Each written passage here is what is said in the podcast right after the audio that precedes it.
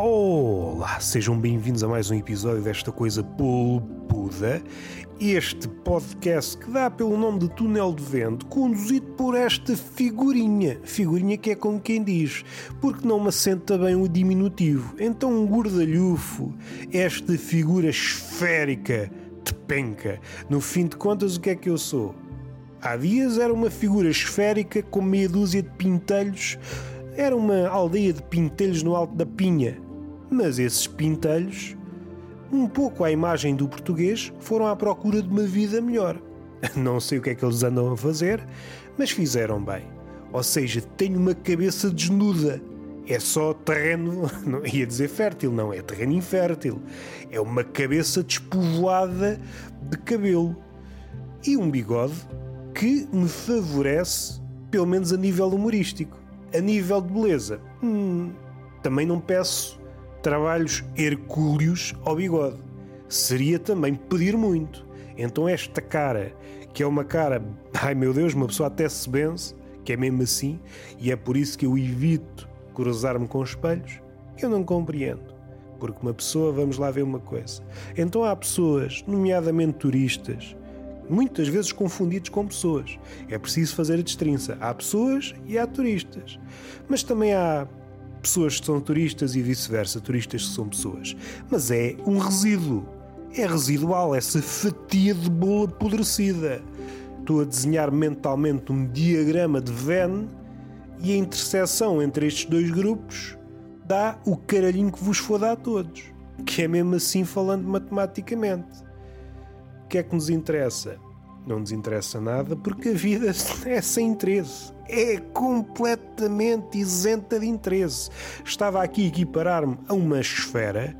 Inicialmente seria uma esfera pintelhuda a nível de pinha, mas o cabelo foi à sua vida e agora sim encontro-me nas condições ideais para me apresentar como esfera batetuda. É uma esfera com nariz, é uma esfera com beiças e é uma esfera com um olhinho miúpe que é um olhinho que, vamos lá ver, até podemos ir por aí que nós estamos pai virados.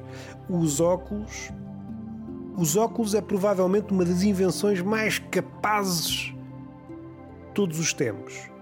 E injustamente esquecemos-nos deles quando falamos das maiores invenções de todos os tempos. Pensamos na roda, pensamos no computador, pensamos na pornografia, mas raramente vamos aos óculos. É a diferença do dia para a noite. Falo no meu particular, que é onde eu estou bem. Não, por acaso não estou bem. Eu estava bem é tendo uma experiência extrasensorial e sair do corpo como se fosse o Doutor Estranho, o meu vizinho ou o gajo da Marvel. E pudesse ver-me de cima ou de baixo, ou mesmo estando dentro das tripas. Porque uma pessoa tendo uma experiência dessas é para aproveitar.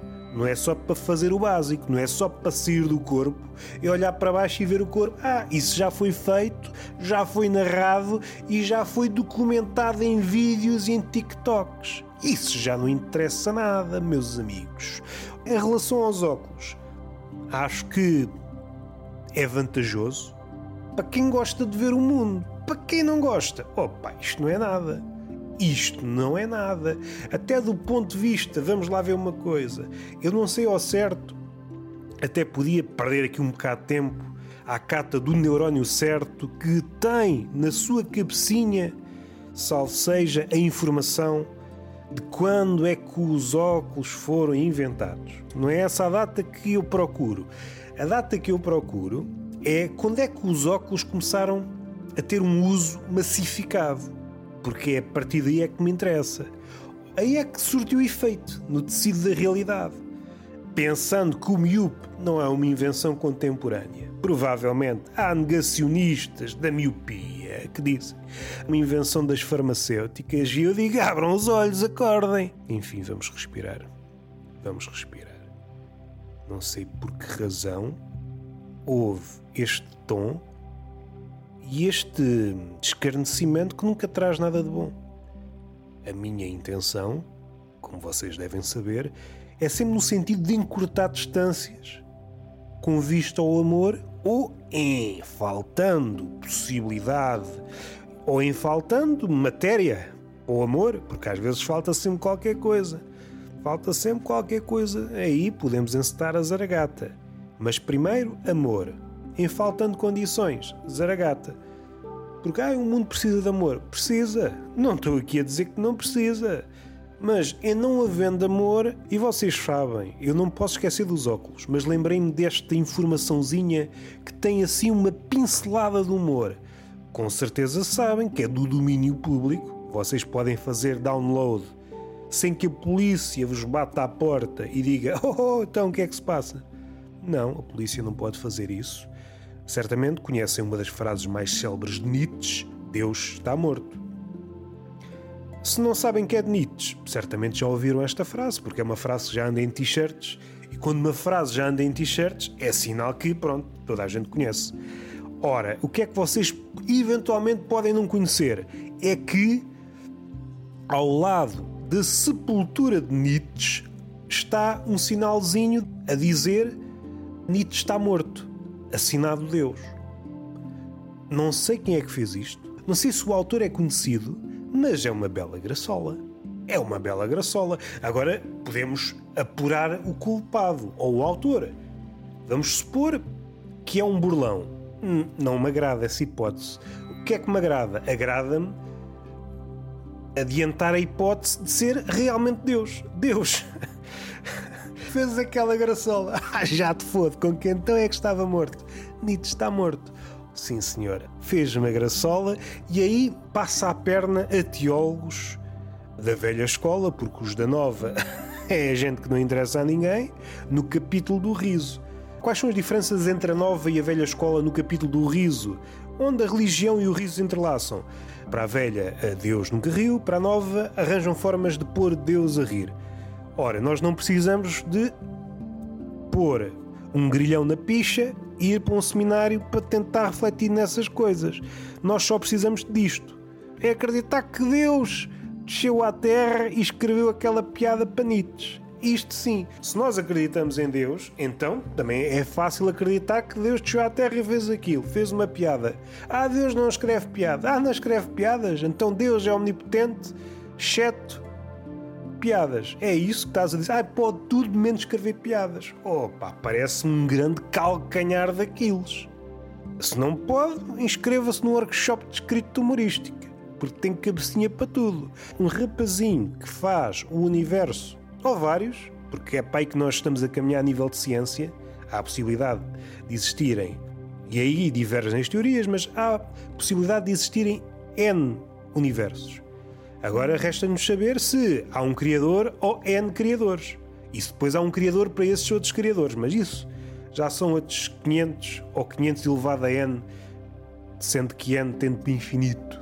Não vamos tirar o infinito da inércia, deixem notar. É capaz de dar cabo das costas. Retirar o infinito da inércia. Às vezes, tirar um bloco da inércia já é uma carga de trabalho, já não tenho costas para tirar o infinito da inércia se Deus desceu à terra para escrever esta piada, então Deus ri. Deus é galhofeiro. Só que não ri com qualquer coisa. E sabe esperar. Guardou aquela. Deixa-te estar que já te fode. E porque Deus é eterno, pode esperar à vontade. Não é preciso grandes pressas, precipitar-se. Zaratustra, é assim que se diz. Se não for, faz de conta que eu estou de improviso, não estou aqui para ver. Que é uma das formas de dizer Zoroastro. Mas pronto, isso já são outros. Epá, estou a utilizar muito esta expressão, outros 500 outros 200. Eu também não posso gastar tudo em expressões. Mas voltando aos óculos, eu acho que foi um episódio que mudou as nossas percepções. E há um grupo, do qual faço parte, que deve ter sofrido horrores. foi uma espécie de ditador. Pensando bem, eu acho que os óculos são uma espécie de ditador disfarçado, subtil. Assim que o uso dos óculos foi massificado, os feios, ui, foram chacinados. Porque antes dos óculos, o miúpe, eu, enquanto miúpe, se tirar os óculos, fico sem critério. É pá, papo tudo. Envolvo-me como borrão. Pois não sei se é uma pessoa, se é uma pintura de rótico. Uma pintura abstrata. Bem, para mim vai tudo. Para mim vai tudo. Às tantas, a miopia é um dom divino. É Deus a dizer: opa, alarga os horizontes, envolve com borrões. Podia acontecer entrar numa consulta de um psicólogo, o psicólogo mostrar-me aqueles testes de Rochares e eu começar ao linguadão, porque para mim aquilo é um borrão. ah, mas com óculos também é um borrão que pode querer dizer não sei o quê. Não. Vocês também gostam de estragar as piadas. Assim que apareceram os óculos, ui, de certeza que houve muitos amores que desapareceram. Eu estou a imaginar um poeta a escrever um poema longo sobre uma mulher que, em princípio, era bela, estava a meio do poema, tinha uma consulta, adquiriu uns óculos, pôs os óculos. Faltava-lhe um verso, põe os óculos, olha para a musa. Musa, nesta questão, uma musa bem de carne e osso. E, epá, o que é que eu tive aqui a fazer, pá? Então, mas o que é isto? E puxou fogo ao poema, então, mas eu quero é a verdade. Fala-se muito de grupos estigmatizados. O grupo dos feios foi sempre lixado a partir do império dos óculos, está acessível a toda a gente é muito difícil ser feio. É que o feio está sempre à mostra. O feio, onde é que ele estava bem? Num sítio onde os óculos e as lentes de contacto fossem proibidas, porque ele assim podia camuflar-se. É isso que o cego procura às vezes, naquela, não sei se faz na realidade, se é só nos filmes, onde ele joga as mãos ao rosto para tentar, é para ver se não me engano, sou cego, mas não quer ficar com algum trambolho. E vá tocar a tentar perceber. E às vezes é o problema que há pessoas com muito acne, com muita borbulha e às tantas o cego pensa que está a ler uma brochura. E não, é só uma cara de caralho. Que piada lastimável. Vamos respirar fundo. Não, não interessa, não interessa muito. Muito se falou e pouco se disse, como é a panagem do século XXI, sobre TikTok e coisas que tais. Há pessoas a ganhar a vida de forma, como é que eu ia dizer? De forma inventiva, sim, acho que se adequa a este termo, Supondo que, que o emprego da prostituição é um emprego, um emprego indesculpável. Comparado com algumas coisas que eu tenho visto no TikTok, não sei. O que é que é mais nobre? Ganhar a vida como prostituto ou prostituta ou ganhar a vida. Vou dar-vos o cenário. Alguém que dorme com um microfone bem perto do cu para que, caso se peio durante a noite, aquilo entusiasme quem esteja a ver. E às vezes são dezenas, dezenas de milhares de pessoas a ver um gajo ou uma gaja a dormir com o microfone perto do cu, à espera que eventualmente surja um peido que seja magnificado pelo microfone. Um cu ao pé do microfone é o quê? Ah, é um podcast à espera de acontecer. É isso mesmo. Se houver ali uma cadência de flatulências, é um podcast. Até podia chamar-se túnel de vento, sem problema. Pormos isto em perspectiva. Não, não. Pode ser mesmo a duas dimensões, chega para a gente tirar aqui alguma conclusão. Então andam pessoas a estudar, pessoas a trabalhar com mais ou menos afinco para determinado fim, seja científico, seja artístico, seja o que for depois há gajos e gajas a ganhar a vida, a dormir com um microfone no cu, enquanto milhares de pessoas estão a ver aquilo que eventualmente pode acontecer. Em acontecendo, é só um peido ao microfone. Há podcasts com menos conteúdo que um cu que, em falando, se peida? Sim, também dou de barato. Ah, do ponto de vista poético, é sintético, peida-se e acabou. Não há cá palha entre os peitos. Não sei, não sei. Fica difícil um pai que esteja ao corrente destas situações, fica difícil aconselhar o puto a estudar. Não, não, marima-te na escola e aprende, mas é dança. Eu acho que a dança e ser parvo são as duas competências com maior saída no século XXI dá a chave. Vale a pena ter ideias? Não vale a pena. É preferível um microfone no cu. E acho que está feito. Não quero dizer mais nada porque nada do que eu possa dizer vai superar um microfone no cu. O microfone no cu não é a parte triste. A parte triste não é o peido aparecer e ser magnificado. A tristeza maior é alguém dormir com o microfone rente ao cu, várias pessoas a ver aquilo e nunca chegar a acontecer o peido. Então perdemos horas à espera do peido e o peido não vem. Enfim, vamos respirar fundo e está feito. Beijinho na boca, palmada pedagógica numa das nádegas e até à próxima.